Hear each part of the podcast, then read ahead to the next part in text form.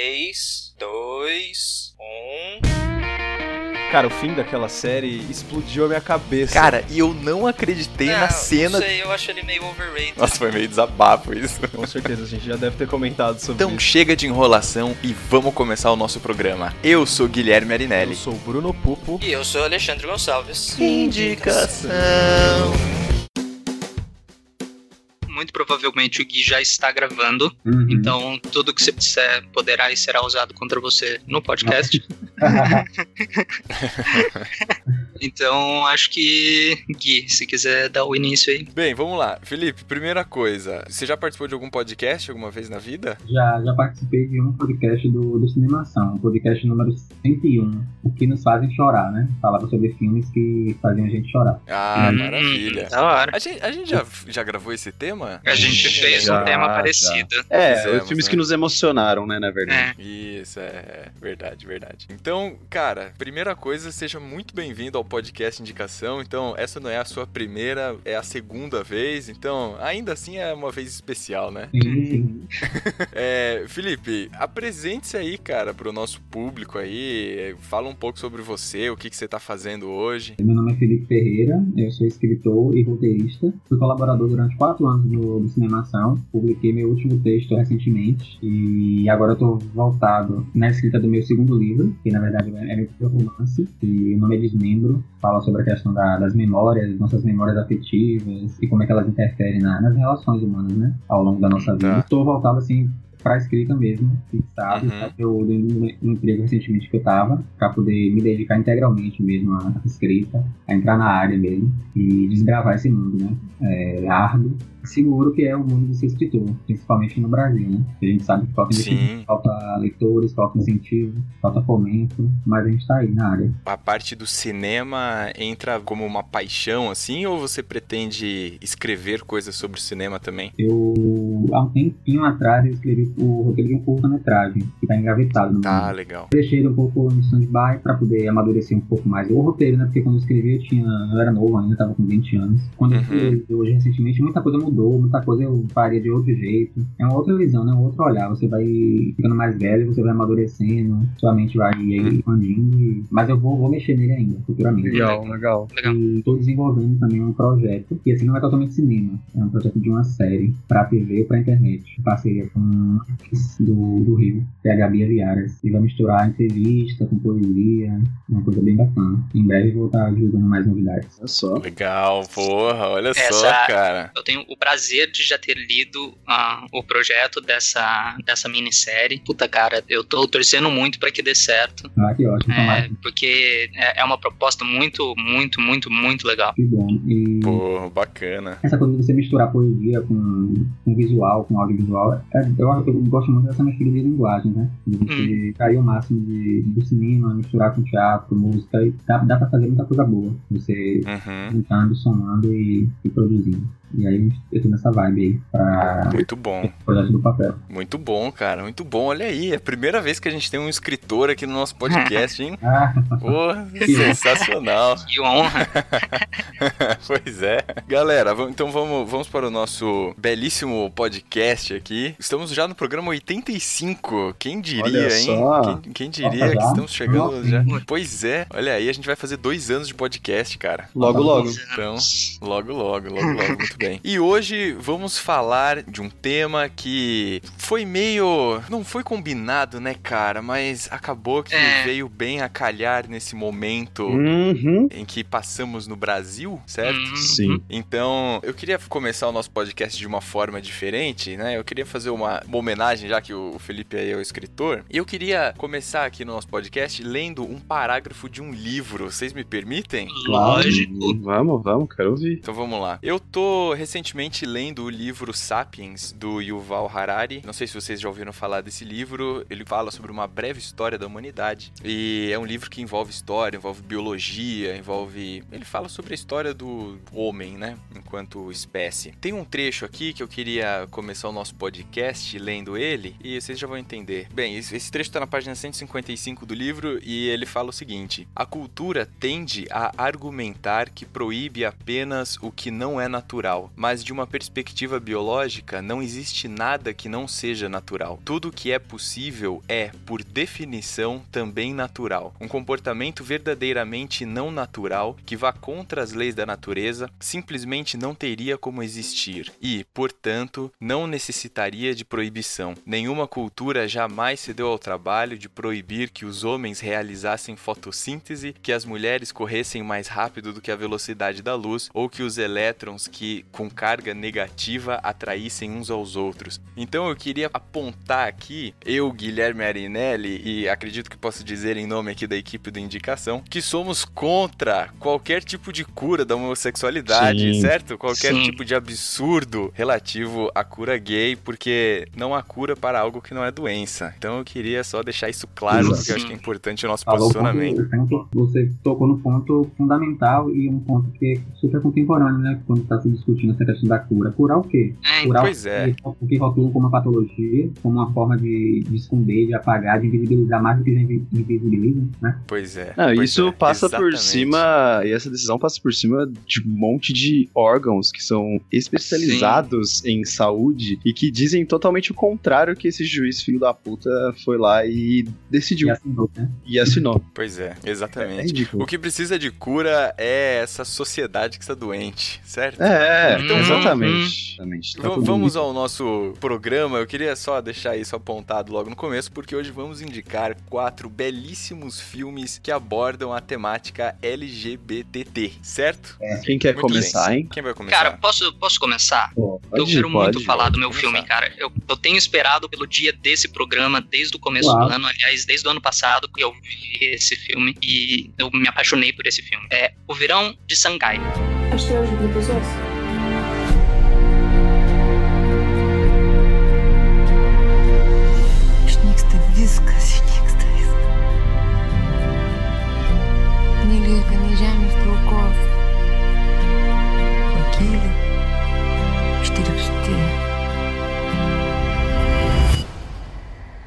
judesiais kažkur neša.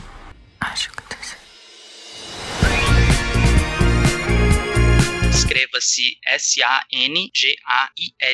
É um filme da Lituânia, quem não sabe onde fica, é um paizinho pequenininho que fica na, na fronteira da Rússia, naquela região maluca ali onde era a União Soviética. E, cara, esse filme é apaixonante. Eu comentei dele dois programas atrás, quando a gente gravou com a Grécia, que ele tem uma das cenas mais é, lindas e poéticas de relação sexual que eu já vi na história do cinema. Não assisti todos os filmes, mas dos que eu vi, é a cena mais linda. É um filme de 2015. Ele foi dirigido e roteirizado pela mesma pessoa, que é a Alante Kavaite. Eu não vou nem tentar pronunciar o nome da forma certa, que é uma mulher que nasceu na época da União Soviética ainda, e ela roteirizou e dirigiu já alguns outros filmes. Esse filme ganhou muitas premiações internacionais de arte, de drama. É, ele ganhou o prêmio de melhor direção de Sundance em 2015, que não é pouca coisa. Bom, vamos lá. O filme fala da Sangaile. Ela é uma menina, assim, introvertida, introspectiva. Tudo leva a crer que ela sofre de depressão por motivos diversos, e isso não importa exatamente pro filme. Enfim, ela é uma menina bastante reservada, bastante isolada de certa forma, e ela tá passando o verão na casa de campo da família. E o filme começa com ela numa apresentação de é, acrobacias aeronáuticas. Estão lá fazendo as acrobacias e tudo mais. Nesse evento que tá acontecendo, aparece a nossa co-protagonista, chama Auste, A-U-S-T. Primeira cena onde a Auste vê a Sangaile é simplesmente linda. A Auste tá carregando por ali papeizinhos porque vai ter um sorteio. E ela olha à distância e vê a Sangaile de costas. Cabelo mais ou menos comprido, um pouco abaixo do ombro. Ela tá quase de perfil, então dá pra ver um pouco do rosto dela, mas dá pra ver a linha do pescoço até o ombro. E a Auste olha e fica, assim, mesmerizada por aquela cena. Coincidentemente, a Sangaile puxa o cabelo e levanta pra amarrar num, num rabo de cavalo. E daí mostra o pescoço dela. Uma cena bastante clichê, bastante, assim, é, é, visual de livros, mas é muito, muito bonita de se ver. Eu acho essa cena fantástica. A fica ali, assim, né, embasbacada com aquela cena, e ela começa a ir atrás da Sangaile. Pouco tempo depois, é, ainda nesse evento, elas conversam, a e alguns amigos vão vão até uma praia que tem ali, de um lago ou alguma coisa nesse sentido. E convida a Sangali a ir junto. E elas vão, aí que começa um pouco a coisa da homossexualidade. Assim, pelo que tudo indica, a Sangaile é uma menina, como eu falei antes, introvertida, introspectiva e tudo mais, e que ainda está se descobrindo quanto pessoa. Não tem claro o que ela quer da vida, porque, enfim, não abordou isso ainda, mas dá para ver que ela está saindo da escola agora. Enfim, ficam aí várias, várias questões de sexualidade, de futuro, de estudos, de relacionamento com a família, e enfim. E daí tem lá, o pessoal faz uma festinha ali na praia e tudo mais, e em certo momento ela sai para andar sozinha e ela vê um garoto e uma menina transando no meio do mato. Ela vê aquilo, ela se sente um pouco impactada e ela sai dali. Mais tarde, quando eles estão voltando para casa, o garoto que estava, né, transando com a outra menina ali é o cara que está dando carona para ela. Enfim, em certo momento da carona, a caminho da casa dela, eles também transam no carro. Mas é muito é, é perceptivo, é muito é muito sensível o quão infeliz ela está com aquela relação. E não deixa claro o quanto daquilo foi realmente vontade dela ou foi aquela coisa da imposição da sociedade. Ela viu a menina transando com o cara e ela falou, então eu tenho que fazer isso também. Não fica nada disso explicado. Eu que tô tomando essa essa visão. Ela volta a sair com a Aust, ela volta a se relacionar com os amigos dela, não sexualmente, mas eles voltam a sair como um grupo. As coisas vão acontecendo entre ela e a Aust. E são muito sutis, é um jogo de sedução entre elas que é muito sutil e é muito assim, todo o jogo de câmera deixa muito claro que elas sabem entre elas o que está acontecendo, o que uma está fazendo para outra, só que as pessoas à volta não sabem. E isso fica, isso em certo momento fica muito interessante. Então várias coisas vão acontecendo, esse relacionamento delas vai se desenvolvendo, mas o foco do filme não é a questão da homossexualidade dela, não é a questão de como elas se formam em casal, de como é formada a identidade da Sangaile, nada disso, nada disso importa pro filme. E nada disso importa pro filme de uma maneira que para mim é muito boa, porque mostra que, beleza, esse relacionamento é um relacionamento homossexual, são duas meninas, e isso não vai interferir em nada do desfecho da história, porque o, o foco do filme é a importância da pessoa quando ela ama você e a presença dela, o que que a presença dela, confiança dela, esse amor dela em relação a você pode te ajudar em muitos aspectos. Então eu não vejo esse filme trate a homossexualidade da Sangaile e da Aust como enaltecendo. Ele simplesmente existe de uma forma absolutamente natural, como o Gui usou o trecho do livro no começo. Ele simplesmente existe, está ali, está tudo bem e ninguém precisa saber, ninguém precisa, não tem nada em torno disso, ninguém fica revoltado, aparentemente ninguém liga de uma maneira muito boa, sabe? Ninguém se importa que a opção dela seja se relacionar com outra mulher. Não, não fica, não mostra isso no filme, mas aparentemente está tudo bem para todo mundo e isso é ótimo. Para mim isso é ótimo, porque não não, toma, não torna essa homossexualidade como um argumento para o desfecho do filme, e sim o amor, consideração, o companheirismo, a devoção uma da outra, toda essa coisa do relacionamento entre duas pessoas é o que importa para o filme.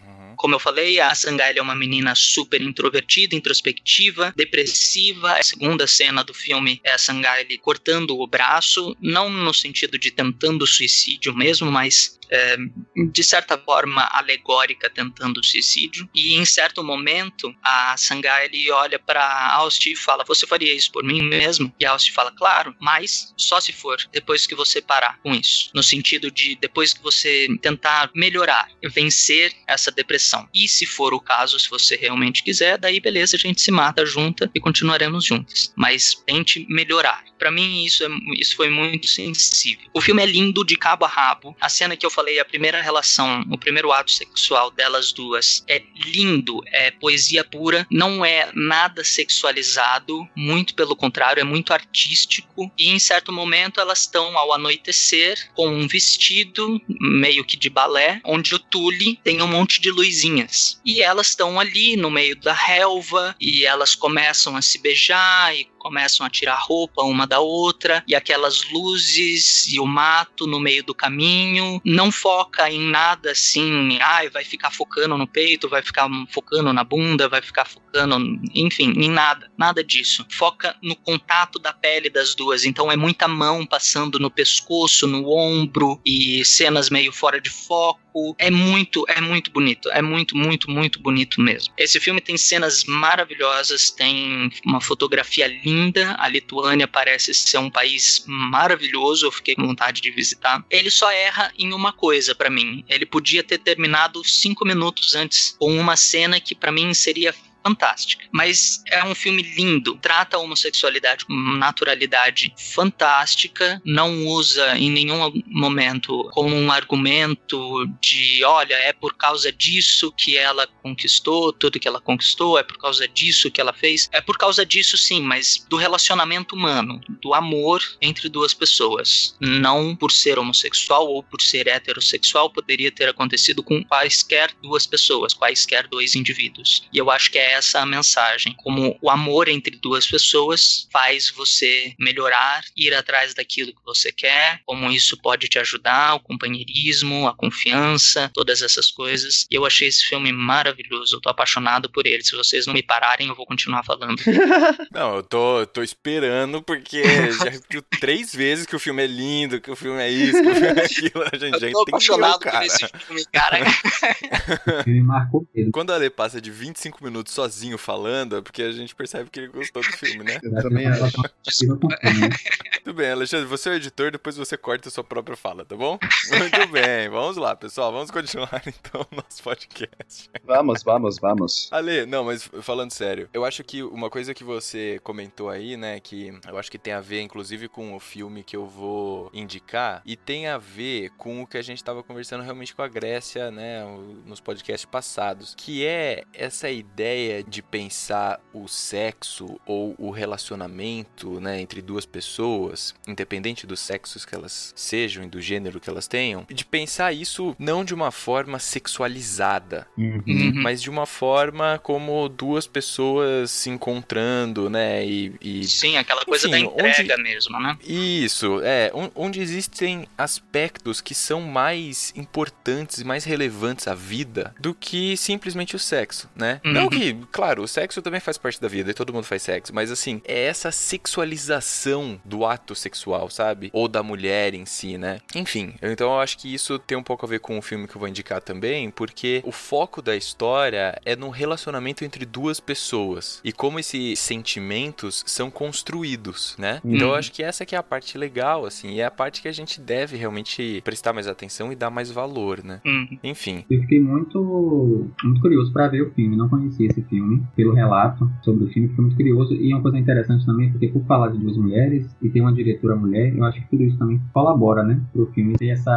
É verdade. ter esse olhar diferenciado, né? Esse olhar mais delicado, mais intimista, é, naturalista, porque é uma coisa que é natural. Independente de ser homem, Uhum. é, mulher e mulher, aí tem que ter uma naturalidade para se falar de sexo. E hoje em dia a gente sabe que há uma hipersexualização das coisas, que Isso. são utilizadas só para causar boom, causar mídia, para Uhum. fazer com que o público assista. Então, quando você encontra um filme que fala das questões da juventude, né? É uma fase cheia de conflitos, de buscas, de descobertas, e você consegue abordar um tema desse de uma forma tão, tão delicada, tão, tão sutil, acho que é porque o filme é bom mesmo e vale a pena ser visto. Eu vou ver com certeza. Pois é. E, e assim, Felipe, não sei o quanto que você acompanha aqui, mas assim, o Ale é o cara dos filmes é, de, de países e de lugares que a gente isso é ótimo. nem sabia que tinha produção cin- cinematográfica, entendeu? Então, assim, tem o seu valor, olha aí. Viu? Eu né? falo bastante, mas as coisas que eu falo valem a pena. Boa. Gente, eu queria aproveitar, então, pra, pra trazer a dica do meu filme aqui, porque eu acho que ele se relaciona um pouco nessa pegada que o, que o Ale tá trazendo, e eu também tô afim de, de engatilhar aqui o meu filme, porque é um filme que eu gostei bastante. Quero que as pessoas escutem. Já, bem, se as pessoas já ficaram até agora escutando o Ale falar, então terminar o programa O maior desafio já tranquilo. foi ultrapassado. Bem, eu vou indicar o filme Hoje Eu Quero Voltar Sozinho. Sora, se eu sentar nessa carteira atrás do Léo, toda hora eu vou ter que ficar fazendo favorzinho pra ele. Pô, o cara não faz nada sozinho.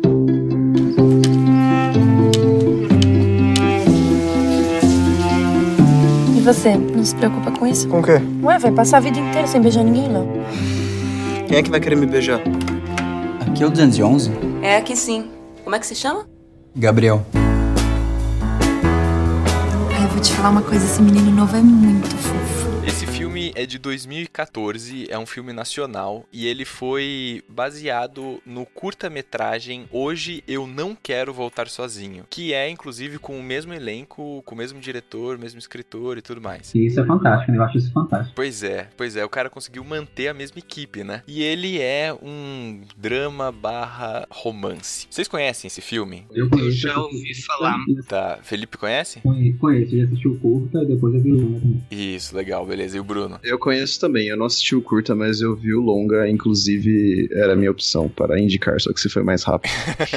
então, então você pode me ajudar aqui, então vamos lá. Não, não, quero ver agora, eu quero ver agora qual vai ser. Vamos ver. Bem, o, o caso é o seguinte: caso você não conheça esse filme, você tem o curta-metragem inteiro no YouTube. Ele tem 17 minutos, se eu não me engano, então você assiste bem rapidinho. E o longa, ele segue a mesma qualidade, só que com a opção de você conseguir aprofundar mais os personagens, você conseguir aprofundar mais a história, sabe? É, desenvolver a história e o enredo de uma forma mais cuidadosa e mais delicada. E isso, inclusive, é uma coisa que eu gosto muito desse filme. Ele apresenta a história de uma forma muito orgânica, de uma forma muito natural e de uma forma que você vai junto com os personagens descobrindo o que que tá acontecendo. Quais são os sentimentos que estão começando a aparecer, né? Quais são as relações que estão sendo construídas. Então esse é um filme que eu gosto muito, principalmente dessa perspectiva. Eu acho que ele traz a dimensão humana de uma forma muito sensível. E assim, eu tava, para mim foi inevitável, desculpe vou ter que fazer essa referência, mas por exemplo, esse é um filme de adolescência, né, de uma forma geral, ou de relações entre adolescentes, que me agrada muito mais e que me, me deixa muito mais feliz em ver esse tipo de produção do que ver uma produção, por exemplo, Confissões de Adolescente, em que você tem um- uma série de caricaturas da adolescência,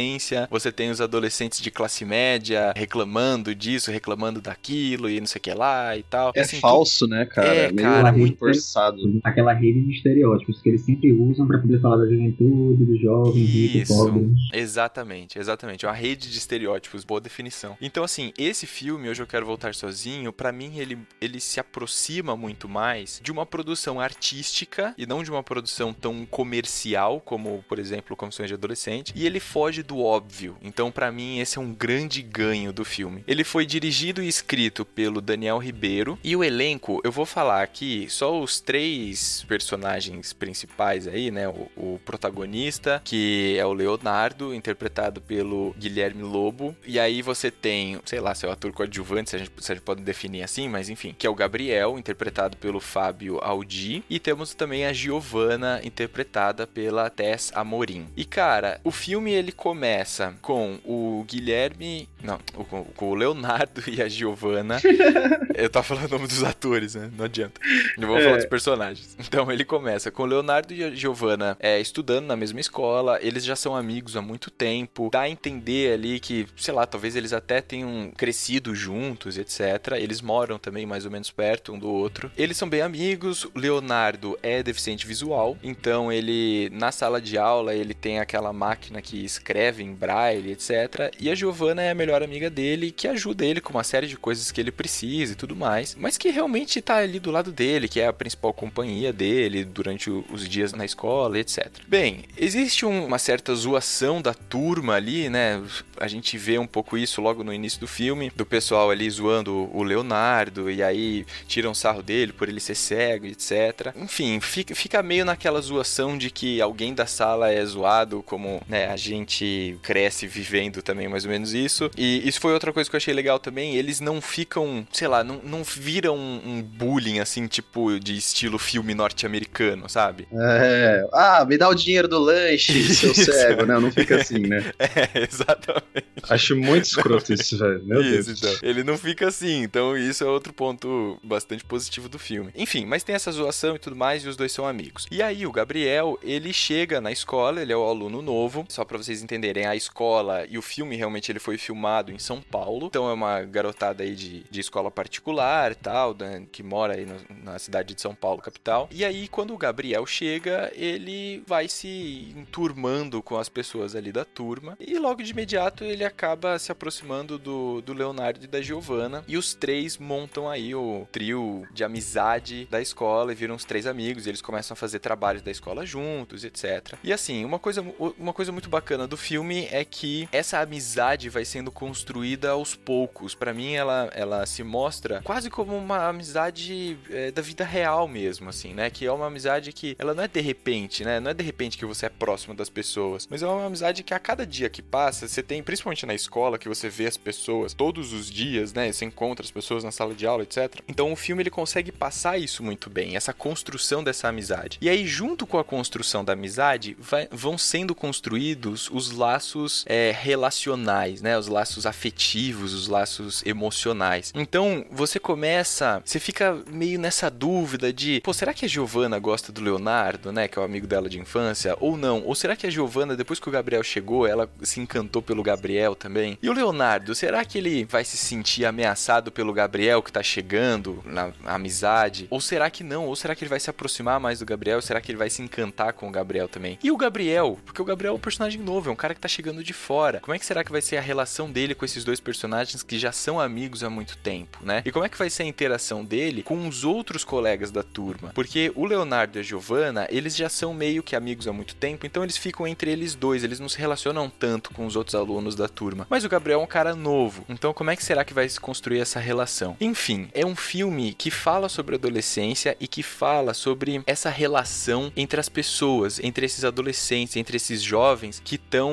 descobrindo a própria sexualidade, que estão descobrindo os seus próprios corpos, que estão descobrindo o seu papel na sociedade, né? E tem uma outra coisa que eu acho que é muito legal do filme, só para encerrar aqui, porque eu não quero contar muito da história para não, não dar spoiler. É bom, é bom, é bom, é bom. Mas assim, só uma outra coisa que eu quero destacar do filme, que eu acho que foi colocado de uma forma muito legal também. Porque o Leonardo, ele é deficiente visual, e isso causa uma série de aspectos que são trabalhados no filme, e são trabalhados de uma forma muito sensível, né? Então, entre as falas dos personagens, ou enfim, do próprio modo como os pais do Leonardo tratam ele. Então, ele tá nesse momento de adolescência, de juventude, em que ele tá se descobrindo, que ele tá descobrindo seu próprio papel, e por outro lado, ele recebe uma super proteção dos pais, porque ele é deficiente visual. Então, ele não pode fazer isso, não pode fazer aquilo, não pode sair à noite, não pode sair tarde, não pode sair com os amigos, não pode fazer isso, tal. Essa super proteção é mais um empecilho que é colocado a ele, né? Então, isso que eu acho que é legal do filme. O filme consegue tratar de todas, todos esses aspectos que, sei lá, são polêmicos ou são, são dignos de muita discussão, que seriam aspectos tranquilamente trabalhados individualmente em vários filmes, né? A questão da independência do jovem, a questão da deficiência visual, a questão da sexualidade, da homossexualidade, enfim, todos esses aspectos podem ser trabalhados em vários filmes diferentes, mas eles são trabalhados em conjunto nesse mesmo filme. E eu acho que isso é uma coisa muito legal, porque nós somos pessoas complexas, nós temos todas essas dimensões complexas na nossa vida. A gente não é só uma coisa ou só outra. A gente não vive só a sexualidade e depois que a sexualidade é resolvida, a gente vive os conflitos com os nossos pais, né? Ou os conflitos financeiros, sei lá. Se fosse assim, seria muito bom. Mas tudo isso acontece ao mesmo tempo na nossa vida. E aí isso também é trazido no filme. Enfim, cara, é um filme que vale muito a pena e assistam. É só isso que eu tenho a dizer. Preciso assistir esse filme. Eu já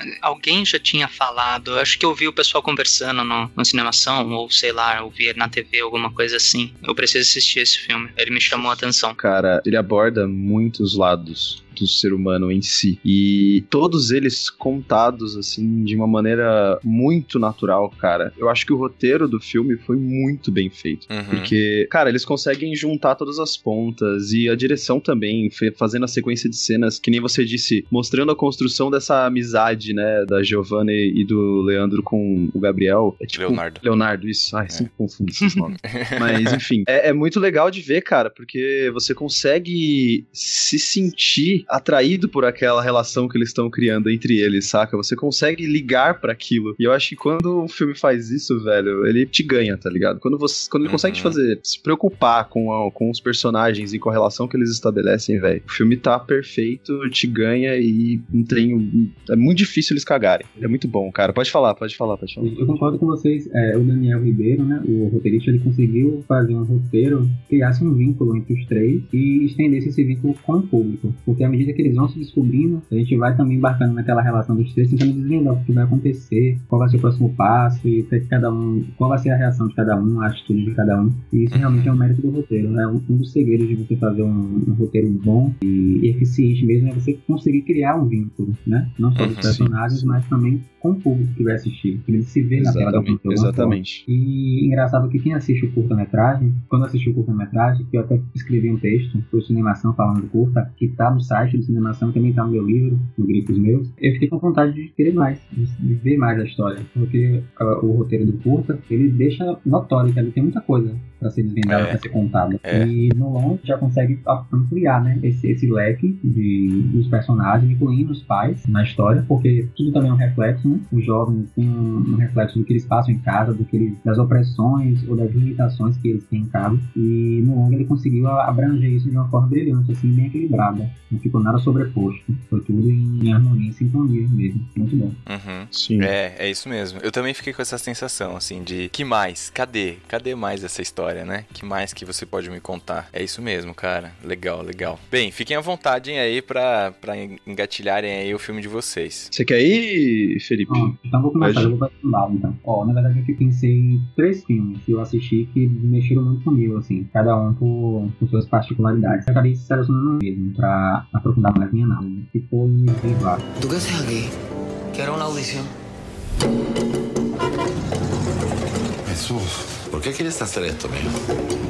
Es intenso. Lindo. Quiero algo para mi mamá.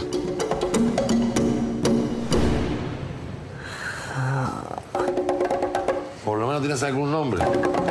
¿Es que te parece Godzilla? Viva.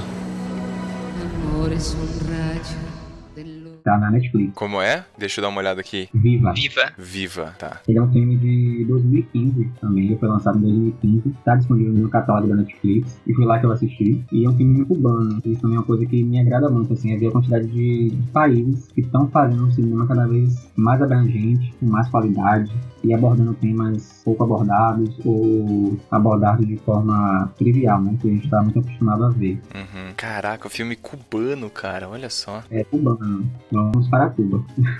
Sim. Superaram você, hein, Ale? Olha aí, ó. E eu vou resumir um pouco assim a história, só pra situar vocês, sem contar as cenas e dar spoilers. É o filme ele conta a história de Jesus, né, que é o personagem principal. Ele é maquiador, ele trabalha num, numa boate onde tem performances de drag queens e ele sonha em subir no palco e ser a estrela principal da, do lugar, né? E aí ele maquia todas as artistas da, da casa e aí ele vai acumulando experiência, ouvindo as histórias de cada, de cada drag que tá ali e tal. E aí chega um momento que ele tem a oportunidade de subir no palco e de ser o- a estrela da noite. E aí isso vai muito. Você, você- consegue captar essa, essa necessidade, essa verdade da- do personagem, né? Ele tá ali naquele meio e só o maquiar não satisfaz ele plenamente. Ele tem que estar no palco, ele tem que botar pra fora aquele lado. E aí, aí você coloca todo aquele contexto, né? É, Havana, aquele contexto do machismo, da intolerância, né? E essa questão da, do, das drags é uma coisa importante que eu também me, me fez escolher esse filme, porque aquela questão da, da agressão, né, da violência às transexuais, às travestis, que a gente sabe que, o o Brasil é o país que mais mata Sim. e homossexuais. Então acho que um filme desse, ele tem um, tem um poder, tem uma representatividade importante, precisa ser, ser vista, precisa ser falado. E aí quando o Jesus ele consegue chegar e alcançar o sonho dele, ele acaba tendo um plot twist na história, porque ele acaba revendo o pai que ele não via há muito tempo. E aí, quando ele vai se apresentar pela primeira vez como, como drag do lugar que ele trabalha, é, ele encontra o pai numa cena muito foda, que eu acho acho super, super emblemático, acho que retrata muito essa questão, né? Do machismo, né? Que, que nós vivemos, daquela, da fragilidade do ser humano. Porque é uma coisa que cada vez a gente vê que é uma coisa tão frágil, né? Masculinidade, você tem que estar sempre, quem é hétero, tem que estar sempre reforçando que é homem, que não, tem, não é afeminado, todas aquela, aquelas coisas Sim. que podam o comportamento e que condenam as pessoas. O filme ele toca bem nessa ferida, assim, dessa relação pai e filho, que se agrava pela sexualidade do, do Jesus. E isso eu achei, eu não vou contar a cena porque senão vai ser um spoiler muito grande, então eu vou deixar a surpresa. Eu preciso só dizer o quão genial é você dar o nome do personagem de Jesus. Sim. E, Eu tava pensando nisso também, cara. Eu anotei, eu botei aqui, botei nome cronista. Jesus. Subtexto que me faz lembrar da censura da peça que, que tem uma trans que interpretava Jesus, que aí foi, foi censurada. Censurado. É, no, no interior de São Ah, sim, Paulo. É, Sim, sim. é, foi recente isso, né? Praticamente. E o diretor deve ter sido super intencional, né? Ele escolher esse nome, porque Claro. já mexe com a instância. Acho que eles, eles botaram tanto junto, assim, a religião com a sexualidade, que acaba virando um pacotão, né? Que querem Uhum. curar e eles têm aquele papel de, de tentar reverter e causar baboseira. E aí o filme é muito bom porque ele capta todo esse universo gay, que a gente sabe que tem, que o mundo das drags tem, naquela coisa do brilho, da luz, dos paetês, do palco, toda aquela, aquela imponência artística, mas ele vai além disso, ele não fica só na superficialidade. Então o diretor ele consegue de uma forma bem, bem exitosa fazer um filme alto astral, porque apesar de ter essa carga dramática muito forte, você se diverte em alguns momentos, tem momentos de descontração, não é totalmente dramático, assim. Ele consegue de uma forma geni- genial fazer isso. O nome dele é Pad Brentinax, o nome do diretor. Pad Brentinax. É aquela coisa, né,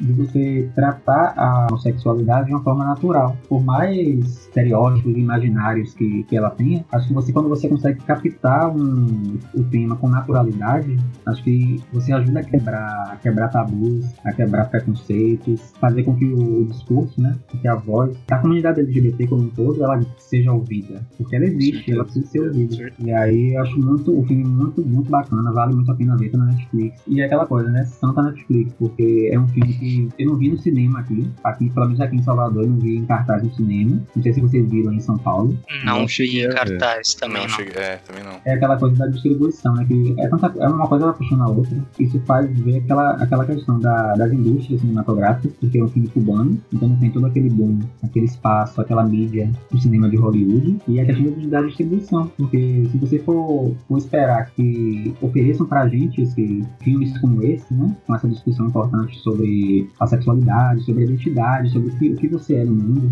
qual é a sua voz, qual é o seu, seu papel, eu acho que, pô, a gente tem que correr atrás mesmo, porque se a gente ficar só nos filmes que colocam lá na- nas grandes salas, a gente fica restrito, nosso olhar fica, fica reduzido. E isso não pode acontecer. Exatamente. Uhum. Eu vi o filme e depois eu fiquei pensando, né, sobre, sobre a história, todo esse contexto, né, das relações pai e filho. Até porque também eu tenho uma relação muito complicada com meu pai e tal, assim, com essa questão da sexualidade e tudo. E você Uhum. acaba se colocando um pouco no lugar, né? Claro que os contextos são diferentes, mas acaba abarcando a mesma emoção, né, uma mesma, o mesmo sentimento. Uhum. E Viva é como se fosse um grito de liberdade, assim. Eu vejo essa trajetória de Jesus como um, um grito, assim, sabe? Ele vai, ele vai, realiza o sonho dele e o pai tem que lidar com, com isso. Quando descobre que ele é gay, que ele é drag, ele se monta, ele vai no palco e arrasa. É aquela coisa que faz a gente pensar se o que vale é o que tá por fora, a superfície, ou o amor que a gente sente, né? Uhum. que a gente essa relação com as pessoas. Muito Acho bom. que O afeto é o que, que define as coisas, né? Não rótulos, estereótipos, e o que quer que queiram vender, condenar ou demonizar, curar, Uhum. né? É isso. Não, cara, muito boa sua dica. Muito boa mesmo, Sim. assim. Eu, eu realmente Esse fiquei com vontade de assistir. Esse filme Vale já passou pela, pela minha Netflix, pelos sugeridos, porque como eu gosto de filmes internacionais, a Netflix me sugere filmes internacionais. E ele passou, eu acho que eu. Eu não lembro se eu coloquei ele na minha lista ou não, mas eu Uhum. vou procurar ele, vou assistir assim. é né? Não, pu- puta, excelente, cara. Ah, Excelente. pareceu excelente mesmo. fantástico. Eu, eu adorei a ideia do, do nome do personagem ser Jesus, cara. Isso pra Puta, mim foi. genial. Principalmente em Cuba, meu, em Cuba. É. Nossa, isso pra mim foi Exatamente, Cara, fantástico. é um filme cubano, num regime que eles vivem, coragem mesmo fazer esse filme. Todas as adversidades estão ali. Uhum. Exatamente, É, exatamente. e eu, eu Todas queria, mais algumas. eu queria aproveitar aqui, já que você trouxe o filme com essa temática, é, para fazer uma menção honrosa aqui, né? Que é, é a nossa citação de outros filmes que a gente gostaria de ter falado mais, mas não vai ter tempo. Ao filme As Aventuras de Priscila, a Rainha do Deserto. Sim, Ah, é emblemático, né? Priscila, Rainha do Deserto é um. é, é incrível. é um hino. filme, É um hino. Então, Falou tudo, é um hino. né? Nossa, que- é, esse filme é pois fantástico. Então fica aqui minha menção honrosa. Bela menção honrosa, senhor Guilherme. Ô Felipe, quais são os outros filmes que você queria também indicar, enfim, mas que você acabou selecionando aí o Viva? Faça as menções deles. Ó, minhas menções honrosas vão para Ter os Olhos Meus, do Caio Só. Tá, Teus Olhos. Meus? Isso. Legal. Tem no YouTube, ele completo. Na época que eu assisti, eu vi pelo YouTube. Uhum. E o filme ele tem um final tragédia grega, assim, bem. Caramba. Muito bom. Esqueço até hoje. E assim, a produção, é- a produção é bem, bem baixo orçamento, o filme é bem simples, assim, não tem nada de excepcional, mas é aquela coisa, né? As histórias densas e bem feitas, e bem, bem, bem defendidas pelos atores, acho que levam o filme às alturas, independente do orçamento, da, do aparato técnico, acho que isso fica pra trás. E Uhum. esse filme, eu dizer que a crítica que eu fiz desse filme, que tá no Cinemação e tá no meu livro também, Grifos, ele é a crítica mais honesta que eu já escrevi de um filme.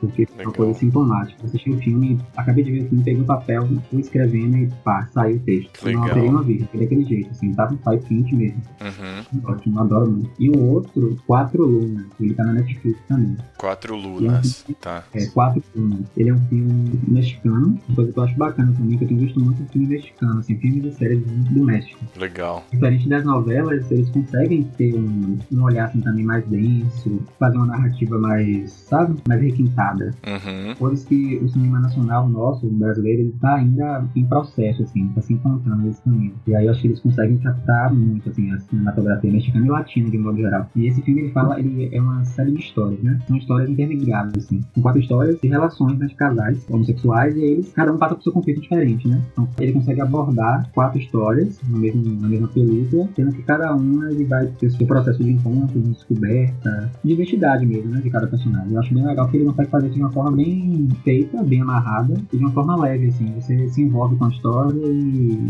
vê a homossexualidade por um ângulo mais amplo, né? Não fica tão restrito, assim, é um olhar só. Legal. Pô, muito bom, cara. Muito bom. Pô, excelente. Bom, Bruno, tá Acho que contigo. só falta a minha pessoa, né, para indicar. Bom, pra tema de hoje, eu vou trazer um filme aí que representa muito ainda, eu acho, que é um puta filme. É O Segredo de Brokeback Mountain. If you're looking for work, I suggest you get in here pronto. Well, since we're gonna be working together, I reckon it's time we start drinking together. It's nobody's business but ours. Man, kiss the bride.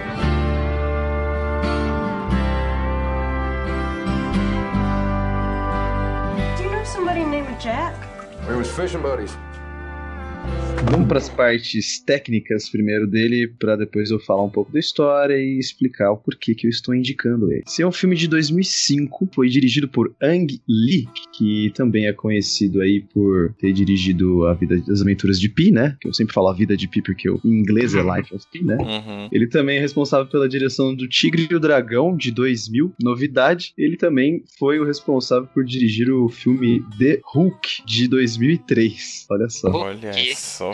Exatamente. O cara é uma pessoa bem, né, versátil aí na direção. Você pode ver vários tipos de filme dele. É estrelado pelo Jake Gyllenhaal, pelo Heath Ledger, pela Michelle Williams e pela Anne Hathaway. Ou seja, são nomes, assim, pesados hoje, né, hoje em dia, porque em 2005 eles estavam começando aí, né, a, a mostrar que eram realmente talentosos. E, cara... Ledger que mora nos nossos corações, Nossa. estará sempre nos nossos corações. sempre, sempre um dos melhores atores que eu tive o prazer de assistir os filmes. Bom, a história é um romance, né? Vai contar um pouco sobre a vida do Jack, que é interpretado pelo Jake Gyllenhaal, e do Ennis, que é interpretado pelo Heath Ledger. Eles dois são cowboys que vivem em Wyoming e os dois acabam conseguindo um emprego juntos, eles não se conheciam, né? Eles estão atrás de emprego, acabam conseguindo emprego juntos em que eles têm que vigiar algumas ovelhas. Então, os dois se encontram mais ou menos em 1963, né? Porque o filme ele é dividido por esses anos. Então, o primeiro encontro deles é em 1963, quando eles vão trabalhar junto para vigiar essas ovelhas. E no caso, o Ennis ele é responsável por ficar no topo do morro para observar as ovelhas e ver é, mais de longe, né? Se encontra alguma ameaça ou não. Enquanto o Jack tem que ficar na base desse morro, dessa montanha, né? Não é uma montanha, é um morro, para cuidar do, da alimentação e cuidar daquela área. E assim, eles têm encontros esporádicos apenas na hora do almoço, quando eles vão se alimentar. É um trabalho que vai durar um verão inteiro, então é, é, são muitos dias e inevitavelmente eles acabam criando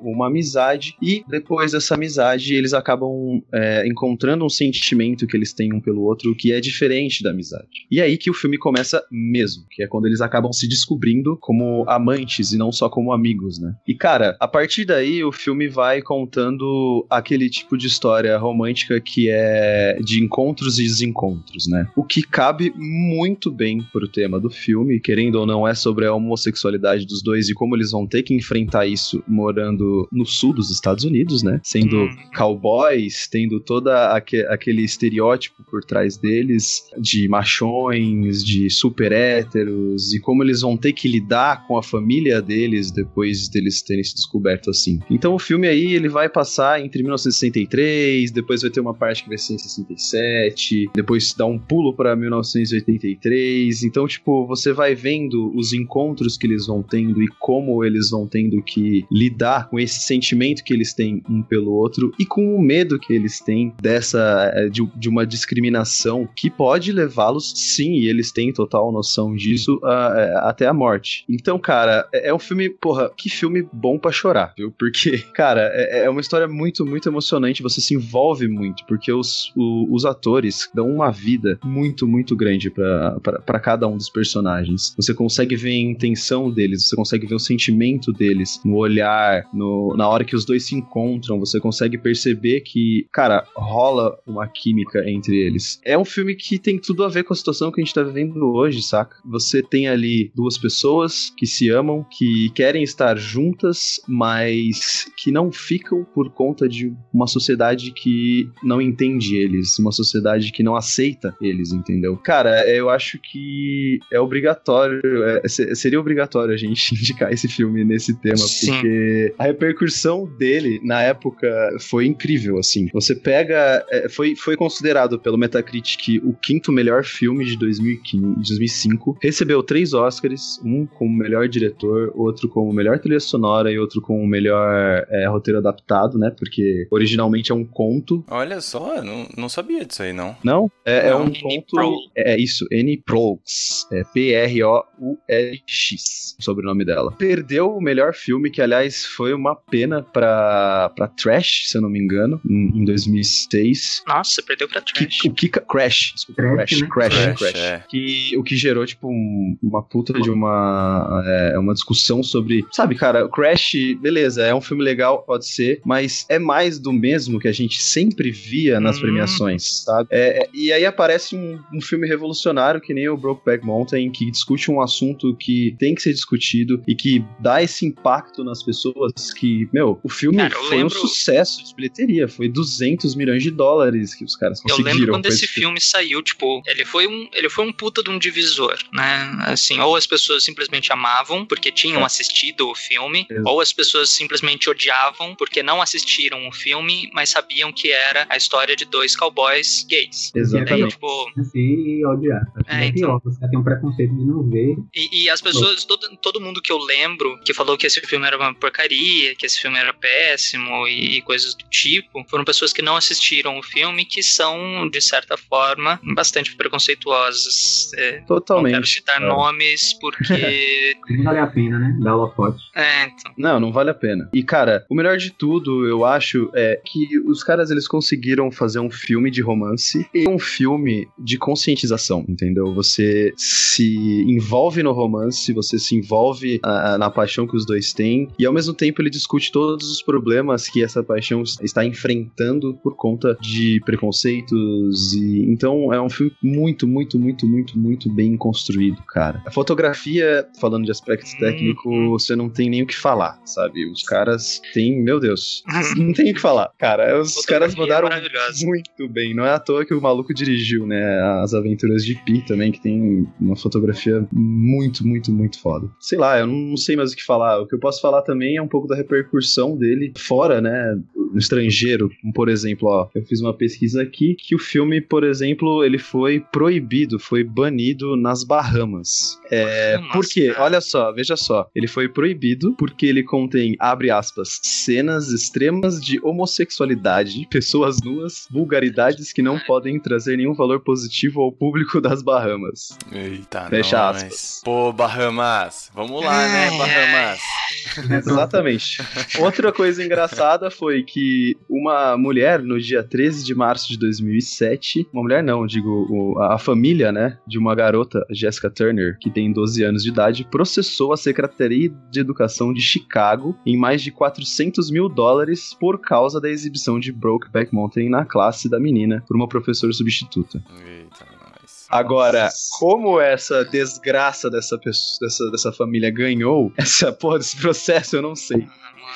Mas ganhou. É, então. Eu é- tenho um é- pouco de vergonha de assumir que eu demorei muito pra assistir esse filme, não por preconceito, mas porque eu acabava enrolando. Eu falava, ah, Brokeback Mountain, ah, depois eu assisto, depois eu assisto. Cara, eu, eu não assisti até hoje. E não Não assistiu? hoje? Não vi, cara. Cara, assista. Meio porque, Assiste. tipo, foi passando mesmo. Eu não, sei lá, É, esqueço então, tipo, não foi por nenhum motivo especial. É, exatamente. Tipo, foi, acaba- foi passando. É porque são tantos filmes também que a gente acaba atropelando alguns e vai, vai, vai. Quando vê, passou anos e você não viu ainda, normal. É, então. é, é. Mas assista, vale, vale muito a pena, cara. É muito vale bonito. muito a pena, é um filme lindo. O Heath Ledger, cara, eu- Não. o Heath Ledger é fantástico, cara. O cara é Eu- muito bom. O cara é muito bom. Você não tem que falar, sabe? Nesse filme ele já devia ter ganhado o Oscar de melhor ator. Porra, é, pra mim, esse filme foi muito mais do que boicotado no Oscar. Eu Só- acho até que foi a partir mais ou menos dessa época que eu comecei a odiar o Oscar. Porque eu tava pensando, mano, só tem, só tem a mesma coisa nessa porcaria. Os caras, os caras com certeza mexem, sabe, os pauzinhos deles pra, pra deixar do jeito que eles querem. Então, chega de ver essa merda dessa premiação. É tipo isso. Mas ainda assim, eu não tenho que falar. Só assiste o filme, prepara o lenço, que ó, primoroso. Lágrimas rolarão. Mas é isso, gente. Alguém Muito quer bom, falar alguma coisa bom. sobre? Eu acho que todos os filmes que foram indicados, eles são muito provocadores. Sim, Isso é muito sim. bom, porque são obras que fazem a gente sair do nosso, do nosso senso comum, né? Do nosso, da no- nossa zona de conforto, digamos assim. Para temas que são importantes, são atuais, né? Totalmente Sim, contemporâneos e que precisam ser Hum. discutidos cada vez mais, porque é a forma que a gente tem de, de quebrar essas barreiras, quebrar esses preconceitos, mudar essas, essas mentes tortas e Sim. é, retrógradas. Eu acho que uma das melhores armas que a gente tem pra desconstruir esses pensamentos e preconceitos é a arte, né, cara? Então, quando saem filmes assim, a gente tem que mais é que agradecer e fazer o máximo para que ele seja divulgado. Uhum. É verdade. Muito bem. Felipe, eu quero agradecer demais, cara, a sua participação. Nós sabemos que é domingo à noite, né? E assim, amanhã é Uhum. segunda-feira, etc. Tem uma série de dificuldades, mas, cara, muito obrigado mesmo. Valeu pela sua participação aqui. Eu que agradeço muito pelo convite. Pô, e, e queremos deixar aberto aqui pra você voltar outras vezes aqui no nosso podcast. Caso você queira também passar aí alguma rede social, se, queira, se você quiser divulgar aí o seu trabalho, o livro que você já lançou, cara, fica à vontade. Voltarei com certeza. Foi uma honra participar e agregar com vocês, principalmente num tema desse, né, tão importante, e que eu tenho muita, muita identificação também. E tá, vamos, vou vender meu jabá agora, né? Vamos Isso aí. Lógico. Bom, é, vocês podem me acompanhar nas redes sociais. No meu Instagram é arroba ostrafelipe. Lá eu Beleza. posto coisas também do, do meu livro, do que eu faço. Inclusive, eu esqueci de falar, é, esse projeto da- do programa de entrevista com a Gabi, o Ale fez a tradução para inglês do projeto. Legal. E, de novo, Ale, por essa parceria. E é isso, em breve vou ter mais novidades sobre o projeto. Fiquem de olho. Estou escrevendo já o meu segundo livro, que é meu primeiro romance, que eles lembram. Inclusive, não vou falar muito de memória, eu criei um questionário colaborativo de memória que as pessoas podem preencher e me ajudar a escrever o livro. Pô, show de bola. Legal. E várias, várias respostas. E com as respostas que eu leio, eu vou agregando o que eu já tenho em mente da, da história, que eu já tenho anotado, e vou desenvolvendo a, a narrativa. E aí, caso vocês não tenham ainda preenchido o questionário, vão lá. Na minha, no meu Instagram tem um link na minha bio. Vocês podem ir lá rapidinho, são só sete perguntas, coisa rápida. Vai ser uma honra contar com as, com as memórias de vocês no livro. Perfeito. E é isso. Muito obrigado. Agradeço mais uma vez. Cara, Nossa, muito agradecemos, bom, cara. muito bom. Então vai lá, segue o Felipe, Ostra Felipe, né, no Instagram. E Instagram e Twitter. Instagram e Uhum. Twitter. Colabora com o cara aí, mano. Vamos, vamos responder o questionário dele. Olha aí, você vai saber que as suas memórias colaboraram para a produção de um livro. Olha aí, não é sensacional? Né? Galera, é isso aí. É isso aí. A previsão de lançamento do é, ano que vem. Muito bom. Então, para ano que vem. Da hora. É, primeiro semestre do ano que vem. Fechado, cara. Nossa. Então, quando você lançar o livro, você volta aqui e a gente fala sobre filmes inspirados em livros, igual a gente já fez. E aí, parte 2. Ah, e, e quando você está escrevendo sobre uma coisa, você acaba vendo várias coisas sobre o tema. Então eu tenho visto muito filme sobre memória. Tá sendo Putz. ótimo porque você vê várias abordagens, várias, Cara, várias esse, é, linhas. esse, inclusive, é um excelente tema pra gente fazer aqui É, o- então, isso um que eu ia programa. falar, pra gente chamar ele pra participar de um filmes sobre memórias. Pois é, Ah, pronto, pois é. Legal. Fechou. Felipe, valeu, valeu, muito obrigado. Você que nos escutou até aqui, muito obrigado também. E a gente volta semana que vem. Falou! Alô!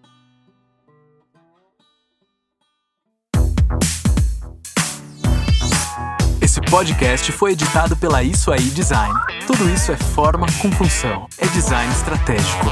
É isso aí.